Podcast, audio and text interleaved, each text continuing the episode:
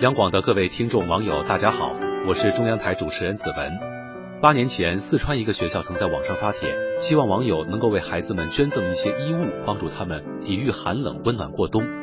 很快，爱心衣物便从四面八方寄来，为学校解了忧。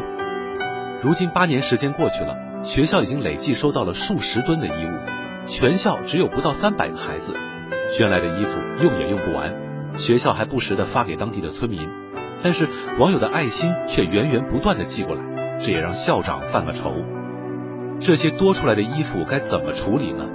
学校也曾想要转捐给其他那些需要的地方，但是一年数十吨的包裹，邮费非常昂贵，学校根本无力承担。简单的扔掉也太可惜了，还辜负了捐赠者一片好心。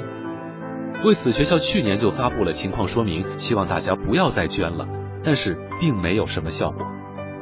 前段时间，校长还接到一位网友的电话，询问是不是需要捐衣服，他当即就告诉对方现在不需要了。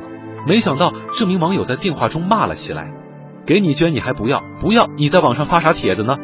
校长只得苦笑，耐心的跟对方解释。其实爱心都是美好的，他们都给予了孩子爱和温暖，但是如今这份爱心已经满意了，再多就是负担了。如何解决这一问题呢？关键在于沟通，保持信息的畅通和对称，而如此一来，爱心既不浪费，麻烦也可避免，温暖也能恰到好处。